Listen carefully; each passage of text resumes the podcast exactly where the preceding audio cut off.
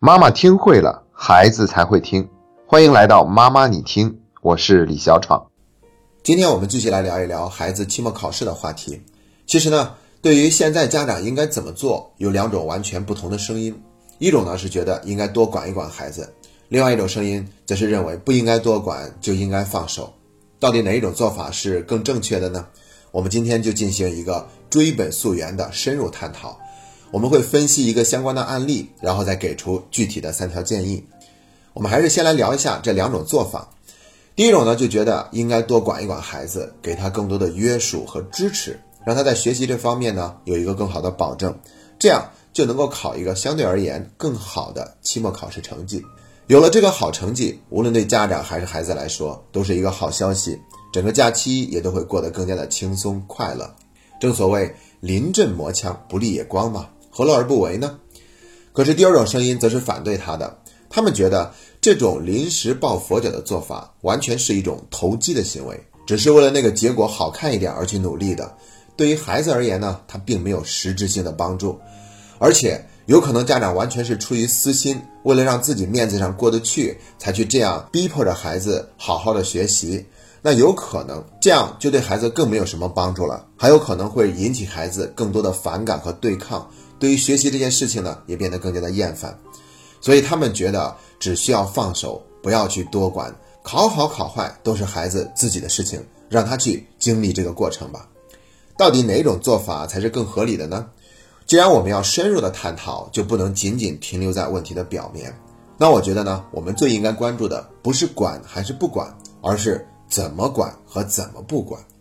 要知道，无论管还是不管，我们都有一个共同的目标，那就是希望有一天孩子不用我们管，他也能够把该做的事情去做好。那如果我们的做法离这个目标更近了，那这样做就是对的；如果我们的做法离这个目标更远了，那这种做法就是错的。那说到这里呢，我们就应该明白了，无论管还是不管，都有可能离这个目标更近，也有可能离这个目标更远。关键就是看是我们怎么做的。如果我们去逼迫着孩子学习，也许期末考试成绩会更好一点，但这有可能加重了孩子对我们的依赖。又或者有一天我们帮不到孩子的时候，他总归还是要面对自我约束的这个话题。当然了，我们不去管孩子，如果最后是为了证明，你看你果然离不开我的约束，所以以后呢，你就应该老老实实听爸爸妈妈的话。那我觉得这个不管也不是什么好事儿。所以我们要透过问题的表面去看它更深层次的原因。那我今天要跟大家分享的这个案例呢，是来自于我们的线上读书会一位家长写的心得。他就提到了，因为要秉承放手的理念，所以呢，这个学期对孩子的约束少了很多，很多的事情呢，都去相信孩子他内在的节律会做一个好的调整。这不马上就要到期末考试了吗？学校里面组织了几次模拟的考试。然后呢，孩子的模拟考试成绩非常的糟糕，才考了七十多分，愁眉苦脸的回家了。这时候家长心里面就有了一丝慌乱，他觉得自己做的可能不是放手，而是放任了吧？这对于孩子来说是不是一种伤害呢？所以呢，面对孩子下滑的成绩，这位妈妈开始有些不淡定了，她在怀疑自己是不是哪里做错了。那我觉得首先要给这位妈妈充分的鼓励和肯定。要知道，作为家长，我们不管是比管更难做到的。因为我们都想为孩子做得更多嘛，所以这位妈妈能够放手，本身就是非常值得肯定的。只不过是她没有把握好适度的原则。我们可以设想一下，最理想的场景应该是平稳的过渡，孩子靠着自我的管理和约束，成绩有所保持，甚至还有所上升，这是最理想的状态。可最理想的状态往往也是非常难以做到的，所以成绩的波动和起伏几乎是不可避免的事情。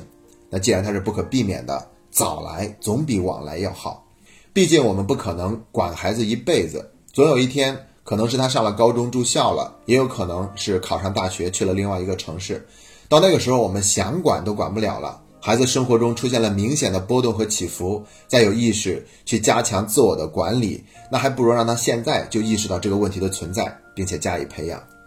所以早来总比晚来好，没有什么值得去否定或者苛责的。那接下来要怎么做呢？这还是非常值得去探讨的。为此，我准备了三条建议，也算是三个步骤。第一个步骤就是抓住机会归还责任。要知道，这个时候孩子最在意的往往不是成绩的下滑，而是我成绩考了这样，我的爸爸妈妈会怎么看？所以呢，他就会表现出非常的自责和痛苦。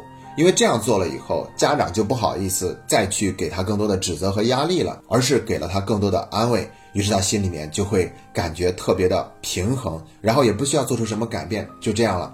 所以我们要明确的告诉孩子，学习和考试是你的事，不是我们的事。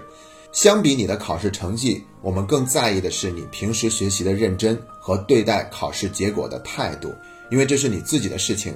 对于这个模拟的考试结果，你是否喜欢？接下来期末考试，你想考一个什么样的成绩？这样就相当于是我们把责任归还给了他，让他不得不去为自己的事情去负责任。然后我们就要进行第二个步骤，关于怎么做，叫做约定而不是约束。如果这个时候我们跟孩子说：“你看，以前管你，你总是不情愿，那这一阵子我们没有管你，好了，你的成绩下滑了，以后还是得听爸爸妈妈的话。”那这样做的话呢，就相当于是我们重新掌权，要去控制孩子，那就是约束他。这样做还是没有去培养孩子自我管理的能力嘛？所以说呢，要问孩子他愿意怎么去做。写作业的时候，不光要注重质量，还要注重效率。所以你愿意花多少的时间在学习上？写作业要保证有效率的去完成，同时还要花一点时间去复习。这些不是我们说的，而是引导孩子自己。去想一想要怎么去做，一旦我们这样做，就是让孩子去主动的这样做，并且我们做好了一个约定。那在孩子说了自己要怎么做，列成计划以后，我们还可以再问孩子一句：接下来需要不需要爸爸妈妈的帮助？如果孩子明确表示需要帮助，那我们就多陪一下孩子，比如说在他写作业的时候就在他旁边，又或者是整理一下他的错题，给他讲解他不会的题目等等等等。那在这个过程中，给他更多的关注和支持，这是完全可以的。然后就是第三个步骤了，过程中的检视。那我们也不能完全的不管，那样的话就是放任了。所以看一看孩子他是否按照约定的去做，如果没有的话，有一个善意的提醒。因为本来孩子他已经感受到压力，他是愿意主动去调整的。我们要相信，没有一个孩子他是愿意这样下滑而无所谓的。